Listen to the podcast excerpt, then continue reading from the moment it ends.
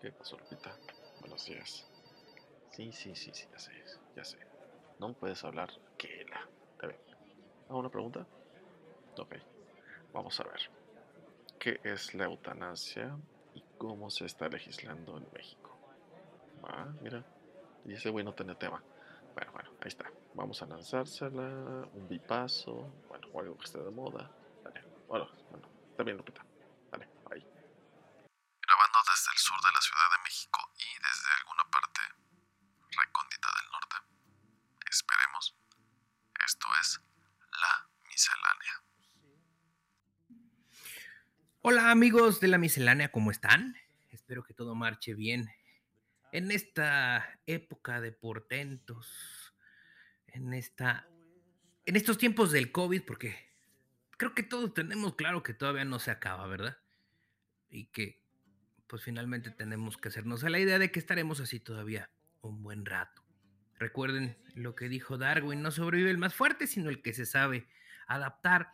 Y bueno, hablando acerca de la vida y de la muerte y a la pregunta que nos estaban formulando uno de nuestros seguidores, muchas gracias por ponerse en contacto con nosotros. La finalidad de esto es justamente crear una mesa de diálogo, crear un espacio de intercambio de ideas, también de confrontaciones. Lo hemos promovido en reiteradas ocasiones. Entonces, vamos a hablar hoy precisamente de este tema en esta agenda social, en esta agenda continua que la miscelánea tiene como objeto estar siguiendo de manera continua. Y en este caso, pues hablaremos acerca de la eutanasia. Esto derivado de la noticia internacional de la solicitud que la señora Marta Sepúlveda en el país hermano colombiano, en la hermana República de Colombia, que había hecho una solicitud para realizar este proceso y que finalmente se canceló un día antes. Esto estaba programado para el domingo 10 de octubre a las 7 de la mañana y finalmente horas antes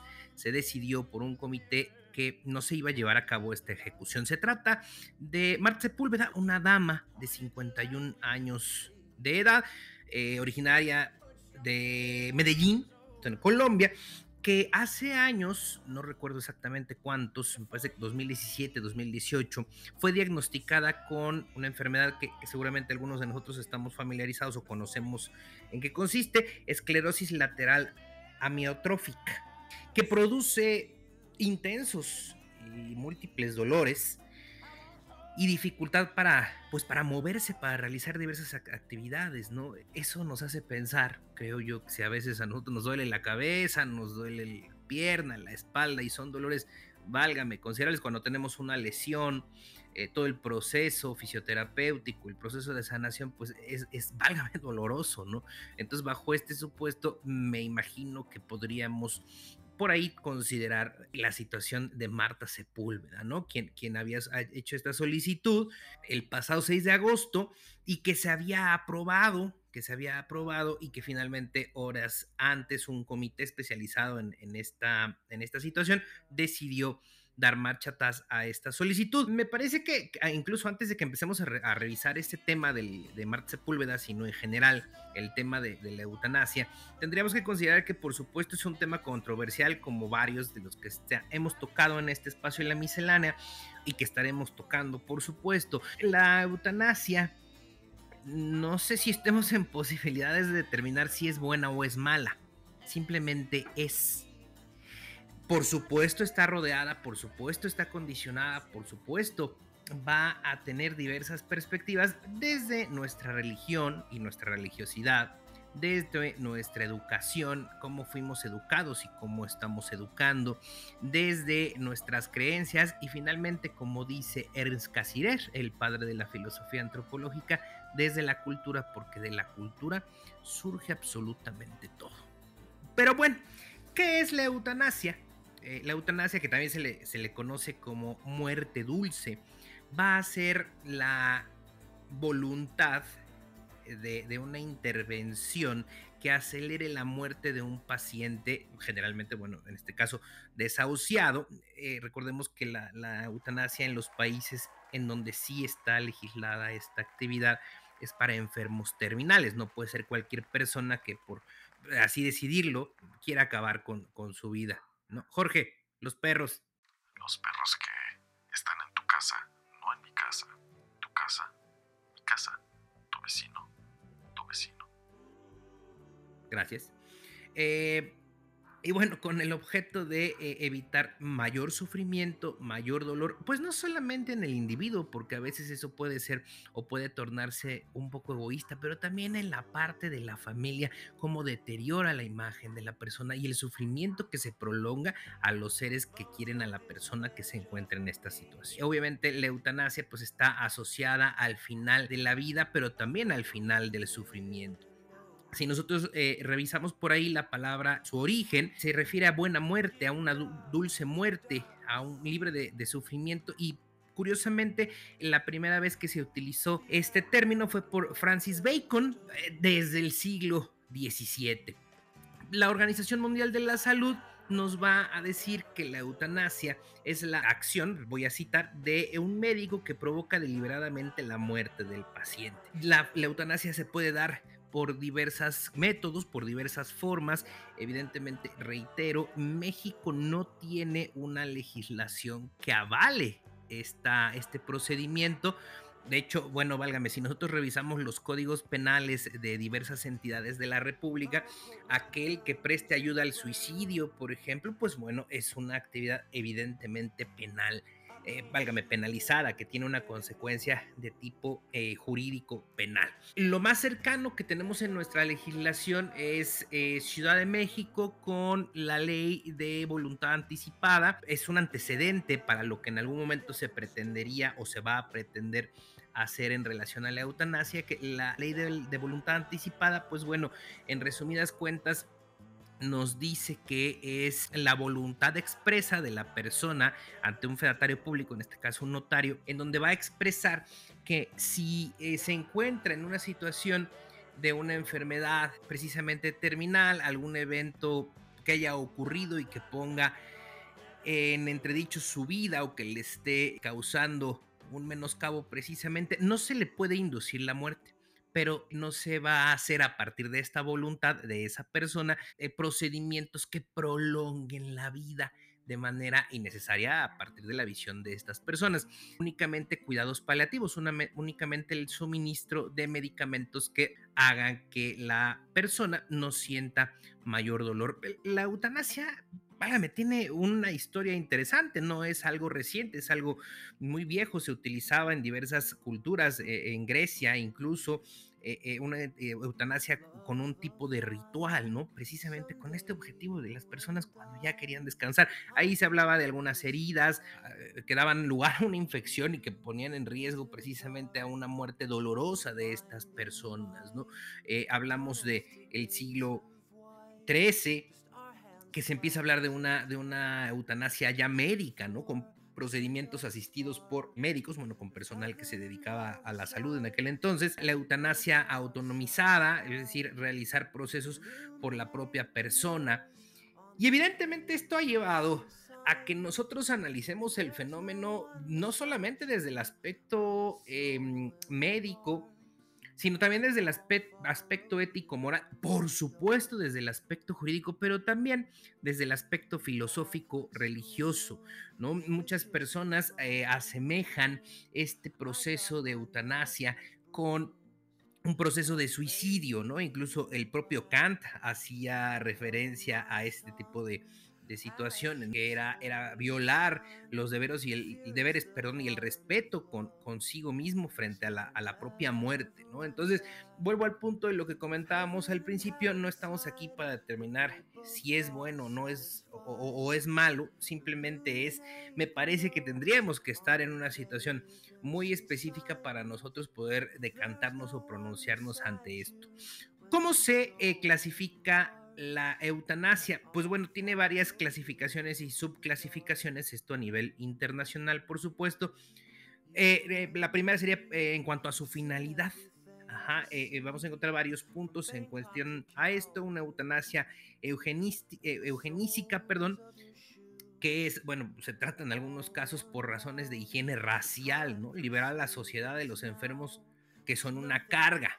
Obviamente esto no no lo vemos espero yo, tan abiertamente en estos días, eh, era el pronunciamiento de algunas situaciones históricas que pues, fueron un mal trago, pésimo trago para la, para la historia de la humanidad, una eutanasia piadosa que va a ser la práctica con el fin de, de aliviar, pues bueno, los dolores, los sufrimientos a un enfermo, una eutanasia negativa, donde el sujeto pues deja de hacer algo que permite proseguir con la vida del, del paciente, ¿de acuerdo? Eh, muy similar a lo que estábamos comentando hace unos eh, eh, minutos, no prolongar la vida en una situación en donde efectivamente se habla de, un, de una enfermedad terminal o de un dolor tremendo. Una eutanasia directa, cuando es la intención de, un, de un sujeto de provocar la muerte directamente al enfermo. Aquí obviamente estaríamos hablando de una situación pues ya un poquito delicada porque hablaríamos de un delito llamado homicidio, ¿no? Si la persona, el, enfermo, eh, no puede otorgar su voluntad ante esta situación y, y, alguien lo lleva a cabo, pues bueno, evidentemente esto se torna algo complejo y algo delicado. Una eutanasia indirecta que va a consistir em, en la muerte no querida, en su intención, válgame, que, que eh, sobreviene a causa de efectos secundarios de un tratamiento paliativo, obviamente, bueno, en relación a el dolor que está sintiendo la persona, ¿no? Eh, desde el punto de vista de la voluntad, obviamente hay una eutanasia voluntaria, la que se solicita por medio de, del paciente, eh, eh, eh, ya sea palabra, ya sea por escrito, como era el caso precisamente de Marta Sepúlveda, que hizo la solicitud como tal. Una eutanasia involuntaria que se aplica a los pacientes sin su consentimiento. Insisto, por ahí estaríamos hablando de dos vertientes completamente distintas. hay algunos países que prevén esto para los familiares cuando el familiar no está en posibilidades de dar su consentimiento, de otorgarlo, pero que se encuentra en una fase terminal en, donde se le está provocando pues mucho dolor esa es una situación aparte de, eh, por, las agallas de alguien que, ya no quiere que viva otra persona, pues evidentemente nos meteríamos en complicaciones de tipo jurídico, insisto, ¿no? Con estas consecuencias legales. Eh, hay también dentro del esquema una eutanasia perinatal, eh, agónica, psíquica, incluso se habla de una social, según eh, se aplique obviamente, bueno, a, recién nacidos que vienen con una deformidad o, con ciertas deficiencias, a enfermos terminales eh, eh, con lesiones cerebrales irreversibles o incluso a, ancianos, otras personas retenidas socialmente o que son consideradas, que eso sí es pues, un poco preocupante, como improductivas o gravosas, ¿no? Eh, nada tiene que ver esto con la pena de muerte, aclaro, ese será otro tema que es por supuesto algo que estaremos tocando aquí en la miscelánea porque eh, también nos han hecho llegar algunos comentarios, hemos visto en redes mucho interés por, por hablar de esta situación de la pena de muerte, además de que es un tema que a un servidor le gusta mucho. Ay, Jorge, porque es mi programa y con mi programa yo hago lo que quiero. Bueno, ah, cuando tú me dejas desde el punto de vista de quién practica la eutanasia, ¿no? Se habla de una eutanasia eh, autónoma o suicida cuando es la propia persona quien recurre al uso de medios letales para suprimir o acortar su propia vida. Esto lo relacionaríamos evidentemente mucho con el suicidio, ¿no?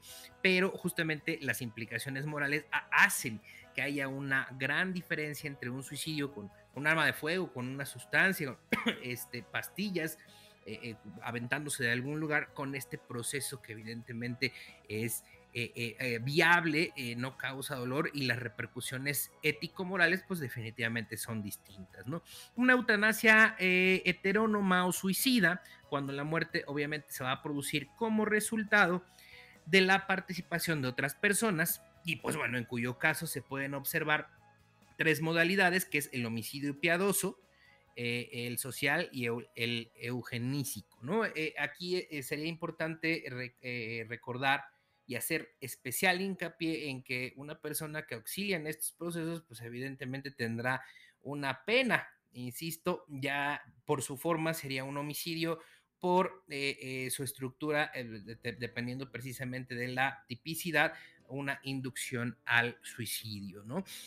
Eh, ¿Cómo se provoca la, muerte? Bueno, esta es otra clasificación en, función de, eh, pues sí, según se, provoque la muerte, está la eutanasia activa, que va a ser pues la que se da a partir de proporcionar conscientemente la muerte a una persona, eh, insisto, con la prerrogativa de que se trata de alguien tremendamente enfermo, con una enfermedad terminal, con algo que es ya irreversible, por medio de una acción positiva, es decir, pues con una inyección con sustancias letales.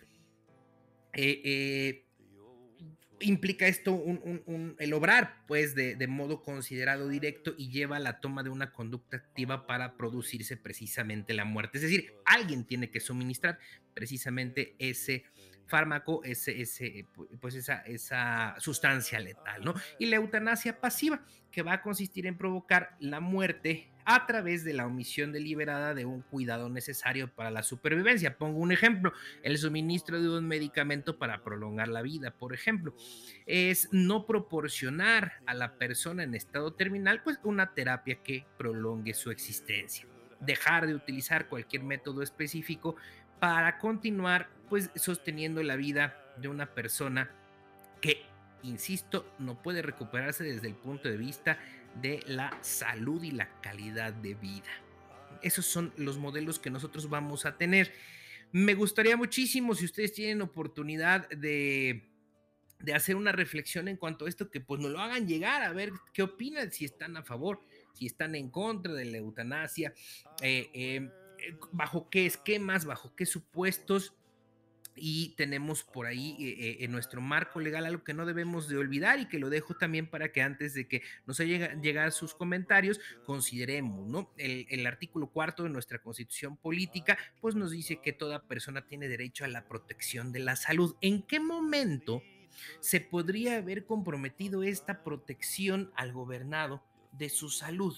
¿Qué ocurre precisamente? Y los invito a que nos pongamos en este papel. Me queda claro que sería una situación muy compleja, pero ¿qué pasaría si fuéramos nosotros los que tenemos una enfermedad terminal que nos está llevando a una agonía, que nos produce un dolor o una multiplicidad de dolores constantes? ¿Eso es calidad de vida? Eso en realidad es vivir una vida plena, insisto, no solamente para la persona, incluso para las familias.